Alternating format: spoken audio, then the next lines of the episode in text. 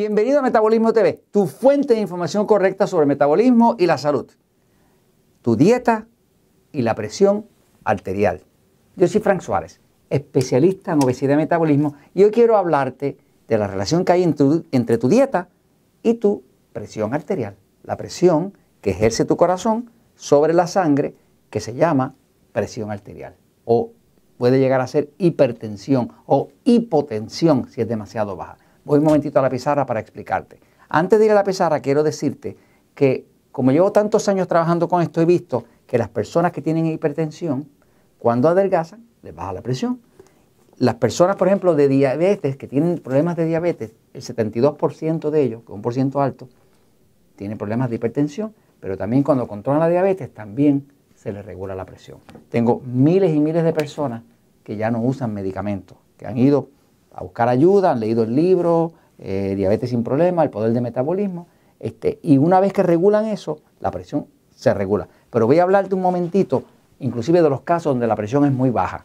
Puede ser que la presión esté muy alta, que se llama hipertensión, o puede ser que esté muy baja, que es hipotensión. Los dos son problemas.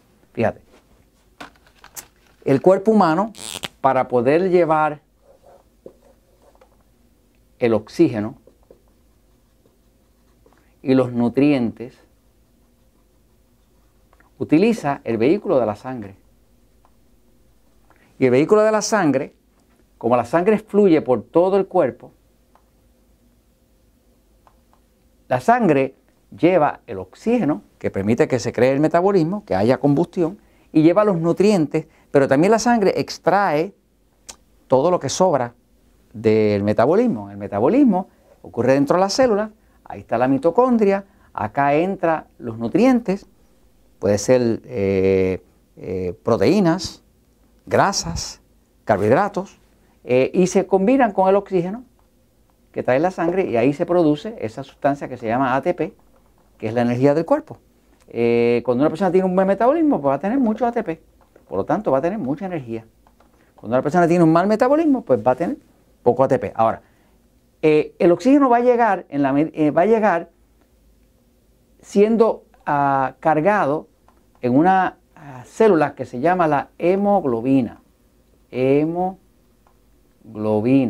La hemoglobina es de color rojo. Y es de color rojo porque contiene hierro y el hierro es un mineral que refleja el color rojo. ¿no? Eh, lo que le da el color a tu sangre es la hemoglobina, pero el oxígeno se va ahí. Y es como si fuera un barquito donde le lleva a la célula su oxígeno. Así que el oxígeno llega a través de la hemoglobina. Pero ¿qué pasa? Para que llegue a la célula, como hay una cosa así como 37 billones de células, son 37 millones de millones de millones de millones, mucho, pues cada célula necesita oxígeno para sobrevivir y tiene que mantenerse una presión. La presión arterial que se establece en el corazón, desde acá, mantiene esa presión para que llegue la sangre y devuelva esa sangre con lo que sobra del metabolismo de la célula, que va a ser dióxido de carbono, que es lo que tú exhalas. Tú aspiras oxígeno y exhalas dióxido de carbono. ¿no? Ahora, todo eso depende de que la presión arterial sea adecuada. Si es demasiado fuerte la presión, te rompe el corazón. Básicamente se raja el músculo del corazón. Eso se llama un ataque al corazón. Si es demasiado baja, pues no llega suficiente oxígeno. Eh, así que los dos son extremos. Tan malo es la presión alta, digo, no es tan malo, porque la presión alta siempre es más peligroso que la presión baja. La presión alta le llaman el asesino silencioso.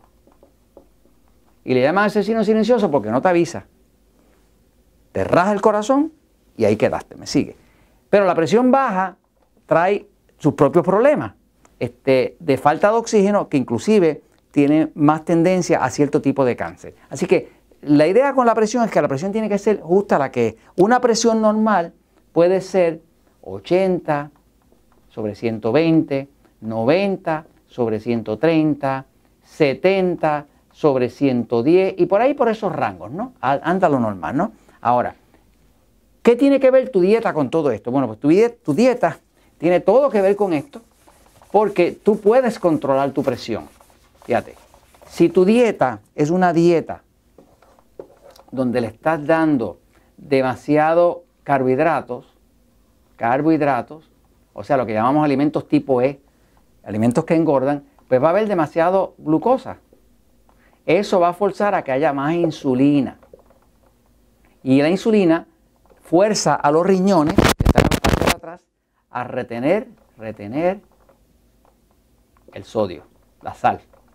Y eso sube la presión. Porque el sodio aumenta la cantidad de líquido y sube la presión. Ahora, si la dieta es baja en carbohidratos, pues hace lo contrario, porque entonces tiene poca glucosa, poca insulina y ahora no se retiene el sodio, por lo tanto hay, hay poco sodio. Al haber poco sodio, baja la presión.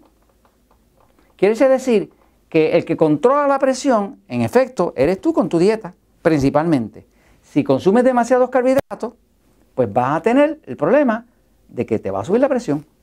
Si, si, si, si el consumo de carbohidratos es bajo, pues puede ser normal, pero hay otro factor y es que la persona que tiene una presión muy baja y la persona que tiene una presión muy alta, los dos tienen que mirar dos efectos. La dieta y el consumo de sodio, consumo de sal. Por ejemplo, yo, Frank Suárez, tengo un sistema nervioso pasivo, padezco de baja presión. Pues ¿cómo tú combates la baja presión? Pues tú la combates añadiendo sodio, añadiendo sal, pero vas a utilizar alguna sal que sea buena, como decir sal del Himalaya, sal con minerales completos del mar, y ese tipo de sal la va a usar tus riñones para poder ayudarte a subir la presión. Yo he visto personas que me dicen que tengo la presión muy baja, pues come sal. Siempre, la sal no tiene problema siempre y cuando que tú tengas potasio y magnesio en el cuerpo. El problema de la sal y la insistencia de los médicos de que no comas sal es porque como la gente está baja de potasio y magnesio, pues no la pueden manejar bien. Pero si tú comes sal, que es esencial a la vida, de hecho el cuerpo no puede construir energía en el metabolismo si no tiene sal. Si tú comes sal y tienes suficiente potasio y magnesio, no hay problema con la sal, porque el cuerpo mantiene su balance, me sigue.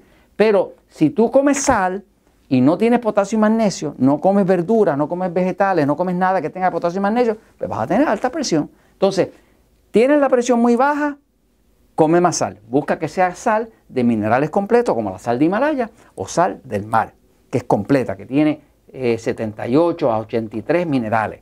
Esa es la que tú quieres y así le subes la presión, le ayudas a subir la presión si tienes la presión demasiado baja. Si tienes la presión demasiado alta, ya tú sabes que tienes que suplementar con potasio y magnesio, reducir un poco el consumo de sal, pero tienes que tener magnesio y potasio. Mucha gente tiene la presión alta porque le falta magnesio y potasio. No es porque coma mucha sal, es que el cuerpo no la puede manejar la poca que come. Así que básicamente tú controlas con la dieta, lo controlas con los carbohidratos, porque si consumes mucho carbohidratos, pues te sube la presión.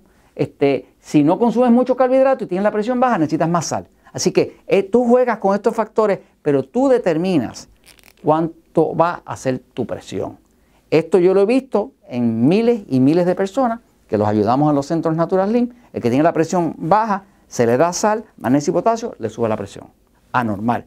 El que tiene la presión demasiado alta, ok, le bajamos los carbohidratos, le damos magnesio y potasio para que entonces la sal no se le acumule y le baja la presión y se le estabiliza. Y ninguno tiene ni presión alta ni presión baja. Y tengo miles de personas que ya no usan ni siquiera medicamentos para la alta presión.